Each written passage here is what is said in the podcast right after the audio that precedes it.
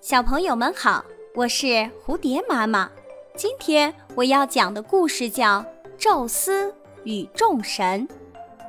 当鸿蒙初开，诸神创造万物的时候，他们各尽所能，各司其职，精心设计创造，辛勤的工作。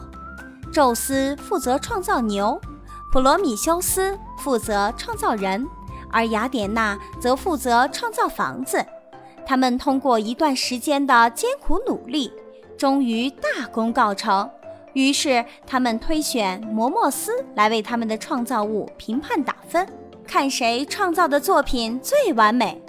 摩莫斯看着一件件精美的作品，禁不住嫉妒起他们的创造才能，便挖空心思地找出他们的缺点。他先指责宙斯的作品不够好，没有把牛的眼睛放在牛角上，让牛角能够看见东西，以免不小心到处碰撞。接着，他又责怪普罗米修斯也做错了，怎么没把人的心挂在外面，好让所有的人都能清楚地看见，这样坏人就再也无法隐藏，黑心肠就能随时显现。最后，他故意挑剔雅典娜创建的房子，说：“干嘛不在房屋的四角装上轮子呢？装上轮子多方便，如果有坏人来做邻居，房屋可以随时搬走，这样不是更好吗？”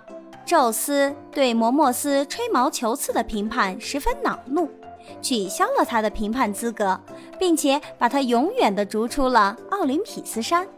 这个故事告诉我们，世界上没有十全十美的人，神都会有缺点，更何况由神创造出来的人呢？